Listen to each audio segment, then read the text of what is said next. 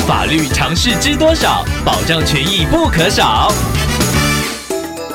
欢迎收听《法律知多少》时间，我们请到瑞银法律事务所律师郑瑞伦来为您解答法律上的疑惑。各位听众朋友，大家好，我是郑瑞伦律师。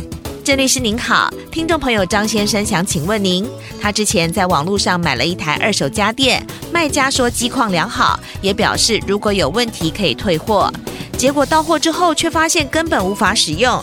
听众联络卖家寻求处理，但对方态度消极，避不见面。请问郑律师，这样的状况是不是已经构成诈骗了呢？根据刑法的规定，行为人要意图为自己或第三人不法之所有。以诈术使人将本人或第三人的物品交付，才会构成诈欺罪。如果当卖家故意传递跟事实不符的资讯，也就是说，明明家电已经坏掉了，却故意跟卖家说机况良好，使听众朋友误信，并且进一步付钱订购，在这种情况之下，卖家就有成立刑法诈欺罪的可能。尤其是这名卖家如果长期在网络上出售坏掉的二手家电，诈骗不知情的买家。更可以证明这名卖家有诈骗的故意。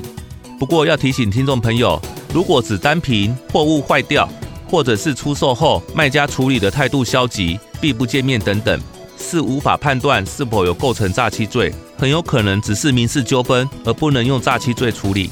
至于家电客观上是否无法使用，以及是否与卖家的广告不符等等，则要由听众朋友提出证明。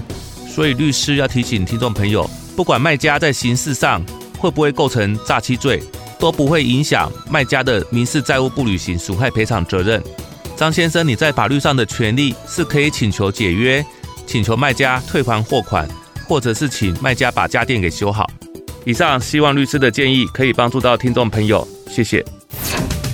法律知多少？小小常识不可少，让您生活没烦恼。